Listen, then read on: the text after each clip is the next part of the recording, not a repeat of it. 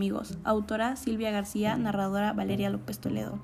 Este año, como todos, Marta no quería que se terminase el verano, pero no solo porque tendría que dejar de ir a la playa o de merienda al área recreativa, sino porque en septiembre le tocaba cambiar de colegio.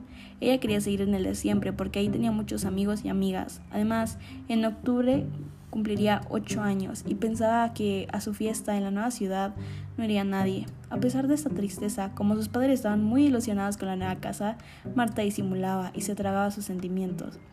El primer día de clase su madre la llevó hasta la puerta del cole. Su compañía de pupitre iba a ser María, la hija de la maestra.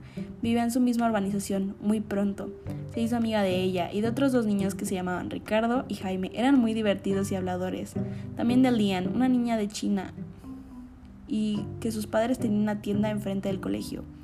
Le contó que llevaba solo dos años en España y que a su llegada también se había sentido algo perdida.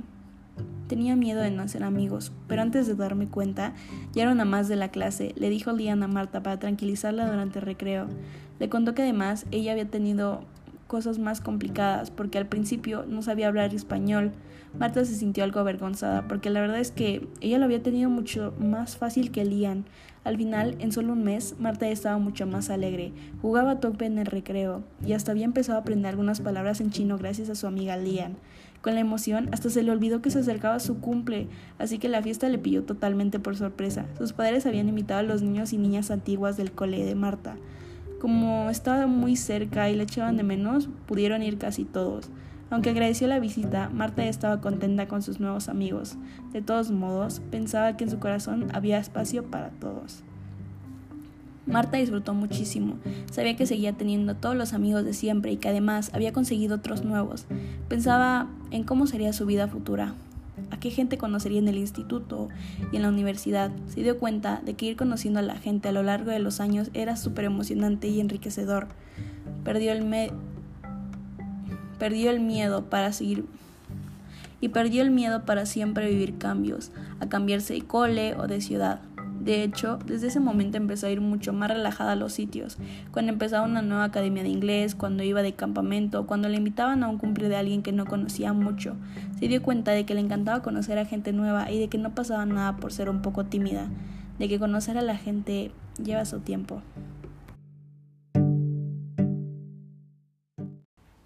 Hi, my name is Valeria, and today I'm going to talk about Voltaire.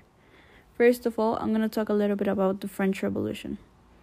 The French Revolution happened due to many economic and social aspects, since many did not have the same condition of equality. After that, when it was the reign of Louis XVI, a public debt arose, where the majority of the population with scarce resources had that responsibility of paying taxes that had even been raised. Many of them could not pay them with what they earned. France began to have a financial crisis. All of this started in 1789 and ended in 1799. Voltaire. Voltaire studied at the Louis Le Grand College in Paris. His godfather introduced him to the Libertine Society of the Temple. He was in the Hague as embassy secretary, but an affair with the daughter of a refuge forced him to return to Paris. The tragedy of Oedipus in 1718 began. Because of this situation, Voltaire was very, very angry about that, and he wanted to write a few verses against the regent, and so it was. With his verses and writing, he came to fight for ignorance and intolerance for those moments. He said that inequality was like an eternal law, or of the universe, so to say. Il se appelait François-Marie Nouret.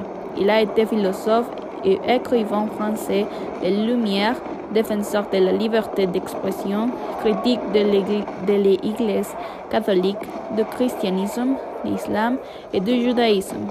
Il est né à Paris en 21 de novembre de 1694.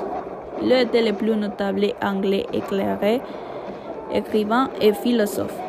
Il appartient au nombre d'écrivains qui, avec leur critique brillante de clergé et d'absolutisme, ont préparé les à la révolution bourgeoise en France.